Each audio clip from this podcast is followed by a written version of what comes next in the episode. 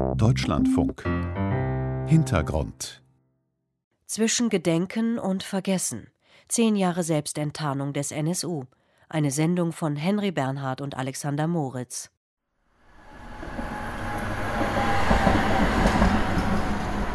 Eine Ausfallstraße nördlich des Zwickauer Hauptbahnhofs. An dem hell gestrichenen Eckhaus mit den drei vorspringenden Erkern in der Polenzstraße erinnert nichts an die früheren Mieter. Beate Zschäpe, Uwe Mundlos und Uwe Böhnhardt. In der Zeit, in der sie in der Erdgeschosswohnung wohnten, begingen sie neun der mindestens zehn Morde. Auch an der Stelle der letzten Wohnung in der Frühlingsstraße ist nichts Besonderes zu sehen. Zschäpe hatte sie nach dem Selbstmord von Mundlos und Böhnhardt am 4. November 2011 in Brand gesetzt. Später wurden die Ruinen des Hauses auf Betreiben der Stadt abgerissen. Um keine Pilgerstätte für Rechtsextreme zu schaffen, argumentierte damals die Bürgermeisterin. Einen offiziellen Gedenkort gibt es in Zwickau erst seit zwei Jahren. Auf einer Wiese nahe der Innenstadt steht eine Gruppe junger Bäume. Metallplaketten erinnern an die zehn Mordopfer des NSU. Der erste war im September 2019 gepflanzt worden, äh, generell für alle erstmal. Daraufhin wurde der abgesägt. Wenige Tage danach wurde auch eine ebenfalls in Gedenken an die Opfer aufgestellte Parkbank zerstört. Matthias Blei ist Sozialarbeiter und koordiniert das Zwickauer Demokratiebündnis, ein von Bund und Land gefördertes Netzwerk lokaler Organisationen. Daraufhin hat sich ja Stadt- und Zivilgesellschaft gesagt, dann machen wir halt zehn. Es war natürlich dann auch, indem die restlichen Bäume noch gepflanzt wurden, ein großes Politikum in der Stadt, wo, muss man leider Gottes sagen, auch Polizei und Ordnungsamt vom Streife gefahren ist. Das brauchst leider in so einer Stadt wie in Zwickau, das muss man ehrlicherweise sagen. Elf Jahre von 2000 bis 2011 lebten die Haupttäter des NSU in Zwickau. Unentdeckt von den Sicherheitsbehörden, unterstützt von der lokalen Neonazi-Szene. In drei verschiedenen Orten innerhalb der Stadt, also durch ein gutes Netzwerk unterstützt Sonst wäre das ja gar nicht gegangen. Da gab es auch natürlich sehr sympathisierende Menschen, so, ne, wenn man die Polenzstraße so betrachtet und die Nachbarschaft. Und die Unterstützer sind fest verankert in der rechten Szene. Jörg Banitz, ebenfalls Sozialpädagoge in Zwickau. Mit der Erinnerung an den NSU tat sich die Zwickauer Stadtgesellschaft lange schwer. Immerhin gebe es inzwischen offenere Diskussionen darüber, sagt Matthias Blei vom Demokratiebündnis. Das Narrativ hat sich ein bisschen verschoben, weg von, das beschmutzt das Image der Stadt, deswegen wollen wir es nicht hinzu, wie können wir denn gut gedenken. Also dieser Schritt ist schon so ein bisschen überwunden. Für mehr Erinnerungsarbeit spricht sich auch Konstanze Arndt aus. Vor einem Jahr wurde sie als Kandidatin eines freien Bürgerbündnisses zur Oberbürgermeisterin gewählt. Viele Menschen seien immer noch schockiert über die Mordserie und nehmen Anteil am Leid der Opfer. Und das sollte, glaube ich, auch immer der Ansatz sein für alle, warum man sich überhaupt mit dem NSU beschäftigt. Also nicht, weil die eben vielleicht, ich weiß es nicht, zufällig in Zwickau gelebt haben, sondern weil eben es auch viele offene Fragen gibt. Eine besondere Verantwortung trage Zwickau im Vergleich mit anderen Städten also nicht. Die Statistik sagt, dass wir als Stadt genauso viel rechte Gewalt haben wie andere Regionen auch. Das heißt, das ist für uns ein Thema, aber nicht mehr oder weniger wie für andere Städte. Das Stigma der Täterstadt. Viele in Zwickau stört das. Das zeigt sich auch an der zähen Diskussion um die Einrichtung eines Dokumentationszentrums zur rechtsextremen Terrorserie. Die Idee dazu entstand unter anderem in der Geschichtswerkstatt von Jörg Banitz. Der Sozialpädagoge ermutigt Jugendliche, sich mit der Geschichte des Rechtsterrors in ihrer Heimatstadt zu beschäftigen. Ein Dokumentationszentrum könnte diese pädagogische Arbeit wissenschaftlich unterstützen. Auch die Aufarbeitung der Verquickung der Behörden, vom Landeskriminalamt bis hin zum Verfassungsschutz. Das muss dort auch mit auf den Tisch. Im Koalitionsvertrag hat die Landesregierung aus Union, Grünen und SPD Unterstützung für das Dokumentationszentrum zugesagt. Doch in Zwickau sind die Pläne dafür bisher im Sande verlaufen, sagt René Hahn, der für die Linke im Stadtrat sitzt. Wir haben zum Bildungs- und Dokumentationszentrum mal einen Antrag äh, so ein bisschen diskutiert, aber bisher gab es keine Abstimmung dazu. Aber also bei AfD ist auf jeden Fall eher mit Ablehnung zu rechnen und auch in der CDU gibt es etliche, die so eingestellt sind. Die Oberbürgermeisterin findet Bildungsprojekte und auch das Dokumentationszentrum grundsätzlich richtig. Noch fehle aber ein genaues Konzept. Von der Stadt gibt es dazu bisher keinen Vorstoß. Nun, zum zehnten Jahrestag, soll ein Workshop der sächsischen Justizministerin neuen Schwung für das Projekt bringen. Auch in Chemnitz, wo die drei Haupttäter lebten, bevor sie nach Zwickau zogen, fordern Engagierte einen Gedenkort. Den gibt es dort bis heute nicht. Wir tun alles, um die Morde aufzuklären und die Helfershelfer und Hintermänner aufzudecken und alle Täter ihrer gerechten Strafe zuzuführen. Das versprach Bundeskanzlerin Angela Merkel den Angehörigen der Opfer im Februar 2012 bei einem Trauerakt. Es geht auch darum, alles in den Möglichkeiten unseres Rechtsstaates Stehende zu tun, damit sich so etwas nie wiederholen kann. Doch bis heute fehlen viele Antworten. Wieso konnte der NSU 13 Jahre unentdeckt bleiben? Welche Unterstützer hatte der NSU? Die Ermittlungen der Bundesanwaltschaft und die Anklage im NSU-Prozess, die sich auf drei Haupttäter konzentrierten, wurden immer wieder kritisiert. Die Anzahl der Waffen, die Qualität der Waffen, die dort gelagert waren oder die man auch im Wohnmobil gefunden haben, sprechen eine andere Sprache. Die sprechen die Sprache eigentlich organisierter Kriminalität, die sprechen die Sprache einer hohen Vernetzung. Danilo Starosta berät beim Kulturbüro Sachsen zu rechtsextremen Strukturen. Er kann nicht glauben, dass die Sicherheitsbehörden erst durch die Selbstenttarnung von der rechtsextremen Terrorgruppe erfahren haben. Es war viel, viel eher den Strafverfolgungsbehörden und den Beobachtungsbehörden klar, dass da was läuft. Ist Staros da überzeugt? Die Verfassungsschutzämter bekamen Informationen von rund 30 V-Leuten im Umfeld des NSU, unter anderem von Thomas S., einem der engsten Vertrauten von Böhnhardt, Zschäpe und Mundlos. Staros da glaubt, das ist der Mann, der den Sprengstoff für die Bombenattrappe in Jena auf der Autobahn besorgt hat. Der Mann, der mit Beate Zschäpe auch ein Verhältnis hat. Also der ist so nah dran gewesen und es ist auch der, an den sie sich wenden, als sie untertauchen in Chemnitz. Und der Mann ist frei.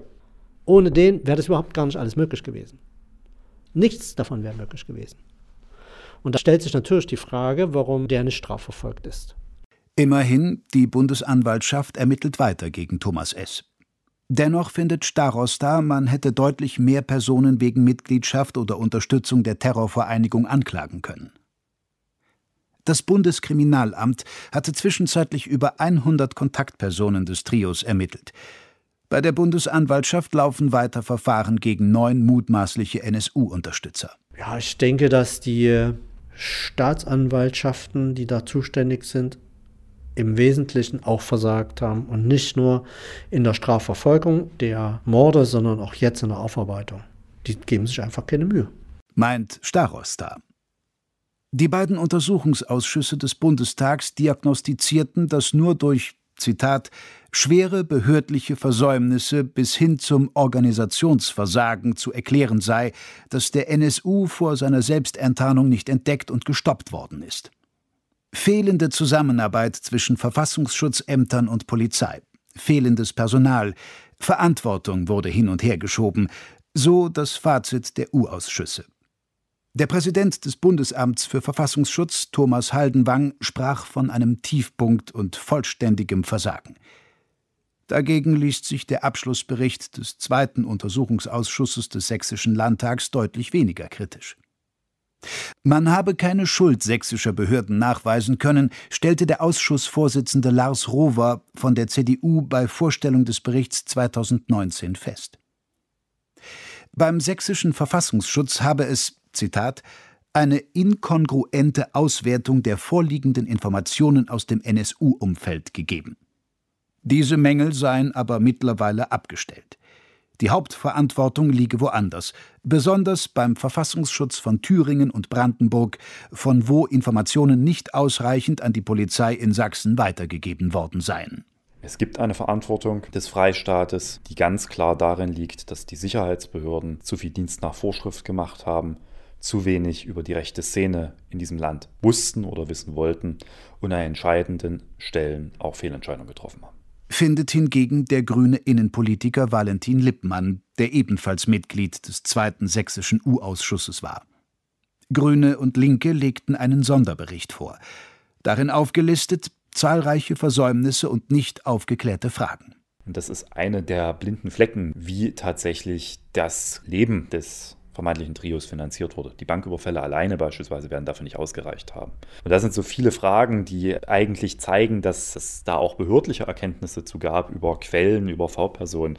Das ist alles klar, aber für Teile der sächsischen Behörden existierte dieses Trio nicht. Auch die linken Abgeordnete Kerstin Köditz sieht gravierende Mängel. Man hat solche Vernetzungen wie damals die Musikszene Platten Honor gar nicht strukturell auf dem Schirm gehabt. Und wir wissen ja heute, dass Platten Honor eins der wesentlichen Unterstützernetzwerke beim Untertauchen des NSU gewesen ist. Und wenn ich mich dann hinstelle und sage, nein, Sachsen hat alles richtig gemacht, verkennt man eigentlich die Ursachen und Zusammenhänge, die dazu geführt haben, dass diese drei Leute so lange unentdeckt in Sachsen leben konnten. Nach Bekanntwerden des NSU 2011 wurden bei den sächsischen Sicherheitsbehörden viele Strukturen verändert. Die Terrorismusabwehr der Polizei wurde neu aufgestellt, um Absprachen mit Bundes- und Landesbehörden zu verbessern. Bei der Staatsanwaltschaft wurde eine Zentralstelle für Extremismus eingerichtet. Der sächsische Verfassungsschutz hat erst kürzlich zwölf zusätzliche Stellen bekommen. Der Bereich Rechtsextremismus wurde zu einer eigenen Abteilung aufgewertet und auf 35 Planstellen vergrößert. Auch wenn die noch nicht alle besetzt sind, wie Verfassungsschutzpräsident Dirk Martin Christian zugeben muss. Und es ist das Ziel, dass diese Abteilung mit höchster Priorität den Rechtsextremismus beobachtet. Und dazu haben wir in Sachsen auch allen Anlass. Der Rechtsextremismus ist die größte Gefahr für den Freistaat Sachsen. Die Sicherheitsbehörden verweisen dagegen auf Erfolge. In Sachsen wurden in den vergangenen Jahren mehrere rechtsextreme Gruppierungen aufgedeckt und verurteilt, wie etwa die sogenannte Revolution Chemnitz, die Freie Kameradschaft Dresden und die Gruppe Freital. Für den grünen Abgeordneten Valentin Lippmann ist das jedoch kein Zeichen einer Verbesserung. Es ist sehr klar, dass die Terrorgruppe Freital das Ziel hatte, schwerste terroristische Straftaten zu begehen und teilweise auch begangen hat und der Staat teilweise zugehört und zugeschaut hat, ohne äh, dort einzugreifen. Und da zeigen sich natürlich erschreckende Parallelen zum NSU, die belegt haben, dass äh, die Lernkurve dort viel, viel zu gering war. Offene Fragen, Schock, Verunsicherung. Jahre nach der NSU-Selbstenttarnung scheint die Auseinandersetzung mit den Taten der rechtsextremen Terrorzelle in Sachsen längst nicht abgeschlossen. Auch in Thüringen gibt es Stimmen, die einen anderen Umgang mit dem Komplex NSU fordern, insbesondere in der Stadt Jena, wo Mundlos, Böhnhardt und Zschäpe aufwuchsen, sich kennenlernten und radikalisierten. Lothar König, ehemals legendärer Stadtjugendpfarrer der jungen Gemeinde Stadtmitte Jena, hängt mit jungen Leuten eine Ausstellung auf. Titel Nichts gehört, nichts gesehen, nichts gewusst. Sie gehört ausdrücklich nicht zum umfangreichen Gedenkprogramm Kein Schlussstrich von über 40 Jenaer und Thüringer Institutionen anlässlich des 10. NSU-Jahrestags. Von den Initiatoren distanziert König sich. Weil ich denen nicht traue. Die hast ja nichts gehört, nichts gesehen, nichts gewusst. Und das ist hier meine Unterstellung und mein Vorwurf, dass spätestens 1995 klar war, dass aus einer rechten Jugendbewegung eine politische Bewegung geworden ist. Und das haben die nicht wahrhaben wollen und da sind wir regelrecht gegen Mauern gelaufen. Mit den Veranstaltungen wolle die Stadt nur von der Mitverantwortung ablenken, dass der NSU überhaupt entstehen konnte, meint Pfarrer König. Der Stadt ginge es, bei aller Betroffenheit, auch immer darum, ihr Image zu retten. Was ihm fehlt, sind Antworten auf die Frage, was schiefgelaufen ist in den 90ern im Osten, als es von vielen fast als normal betrachtet worden sei, rechts zu sein und Linke zu jagen, als sogenannte akzeptierende Jugendarbeit den Rechtsextremen Räume und Betreuung zur Verfügung gestellt hat.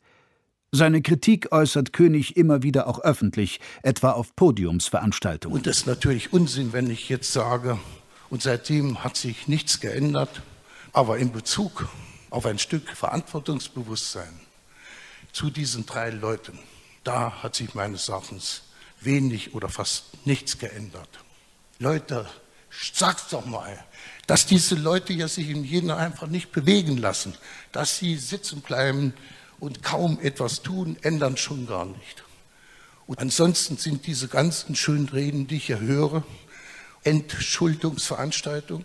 Und am Ende kommt raus Jena erste nazifreie Stadt. Albrecht Schröter, vor zehn Jahren Oberbürgermeister, hält dagegen. Man kann jetzt nicht rückblickend erwarten, dass alle mit dem Blick, den wir heute haben, besonders nach dem Mord an Walter Lübcke, ja, dass alle Menschen mit derselben Sensibilität das damals haben sehen können. Und wir müssen überlegen, wie wir es schaffen, dass die Beunruhigung, die von dem NSU ausging und die durch Walter Lübkes Tod und andere dramatische Verbrechen in Deutschland weiter geschürt werden, dass diese Beunruhigung wächst und nicht zugedeckt wird durch Erinnern und nicht vergessen. Die Beunruhigung, die vom NSU ausgeht, die muss wachsen. König wie auch die Initiative Gruppe NSU-Komplex Auflösen Jena fordern, dass es nicht bei einem Kulturprogramm zum 10. Jahrestag bleibt. Die Rolle des Jenaer Jugendamtes in den 90er Jahren müsse aufgearbeitet werden. Antifaschistischer Widerstand solle in der öffentlichen Wahrnehmung rehabilitiert werden. Albrecht Schröters Nachfolger im Amt des Oberbürgermeisters, Thomas Nitsche, FDP, fordert linke Gruppen auf, das für eine ostdeutsche Stadt recht breite bürgerliche Engagement gegen Rechtsextremismus in Jena anzuerkennen und sich nicht in Grabenkämpfen zu verlieren. Was man tun kann, ist es einer breiteren als der sehr eng begrenzten interessierten Öffentlichkeit immer wieder nahezubringen. Den Effekt, dass man das in Köpfe reinträgt, wo es bislang nicht da war, den wird man nicht mit Zwang hinbekommen, sondern das bleibt anstrengend. Zurück in Sachsen. Kochabend im alten Gasometer in Zwickau. Ein Anlaufpunkt vor allem für Jugendliche aus dem linken Spektrum. Die rechte Szene in der Stadt ist überschaubar, aber zunehmend aktiver. Mit Graffitis, rechten Aufklebern, aber auch Bedrohungen. Zum Beispiel, wenn man hinterhergerufen bekommt, du scheiß Zecke, was gu guckst du so doof? Ähm, das schüchtert dann schon ein. Oder wenn man von anderen Leuten hört, wenn du auf die und die Demo gehst, dann wirst du zusammengeschlagen. Ist dann nicht passiert, aber trotzdem macht es einen Angst. Ja, du hast halt, naja, Faschos. Also einer war zumindest auf meiner Schule, die kennen dich halt. Und wenn dann Bedrohungen an deine Hauswand gesprüht werden, ist halt auch nicht so geil. Antifa raus, Zeckenboxen. Also ich bin jetzt auch nicht die Einzige, der sowas passiert und es passieren auch teilweise viel schlimmere Sachen. Also auch tätliche Angriffe. Das ist voll normal mittlerweile eigentlich. Vergleichbar mit der Gewalt der sogenannten Baseballschlägerjahre in den 90er Jahren sei die heutige Zeit noch nicht, sagt etwa der Sozialpädagoge Jörg Banitz. Und doch gibt es viele Hinweise darauf, dass rechte Netzwerke aus Zeiten des NSU nach wie vor existieren. Auch der Neonazi André E. lebt weiterhin in der Nähe von Zwickau. Er hatte Tatfahrzeuge für den NSU gemietet und Zschäpe bei einer Vernehmung durch die Polizei als seine Frau ausgegeben. Einige sehen ihn als viertes Mitglied der Terrorgruppe. Linken Stadtrat René Hahn. Aber es ist auf jeden Fall auch noch während der Prozess lief und sowas äh, passiert, dass er bei Veranstaltungen des Dritten Weges war. Also aus unserer Perspektive sind die immer noch vernetzt. Im Münchner NSU-Prozess wurde André E. zu lediglich zweieinhalb Jahren Haft verurteilt. Dass er von den Morden gewusst hat, konnte ihm nicht nachgewiesen werden. Die Bundesanwaltschaft hat Revision gegen das Urteil eingelegt. Darüber soll im Dezember entschieden werden. Das war der Hintergrund. Zwischen Gedenken und Vergessen. Zehn Jahre Selbstenttarnung des NSU. Eine Sendung von Henry Bernhard und Alexander Moritz. Redaktion Johanna Herzing.